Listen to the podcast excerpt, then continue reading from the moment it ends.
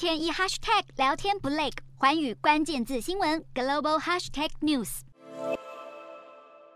北韩动作频频，十九日早上疑似向日本海发射弹道飞弹，在十六日也发射一枚火星十七洲际弹道飞弹。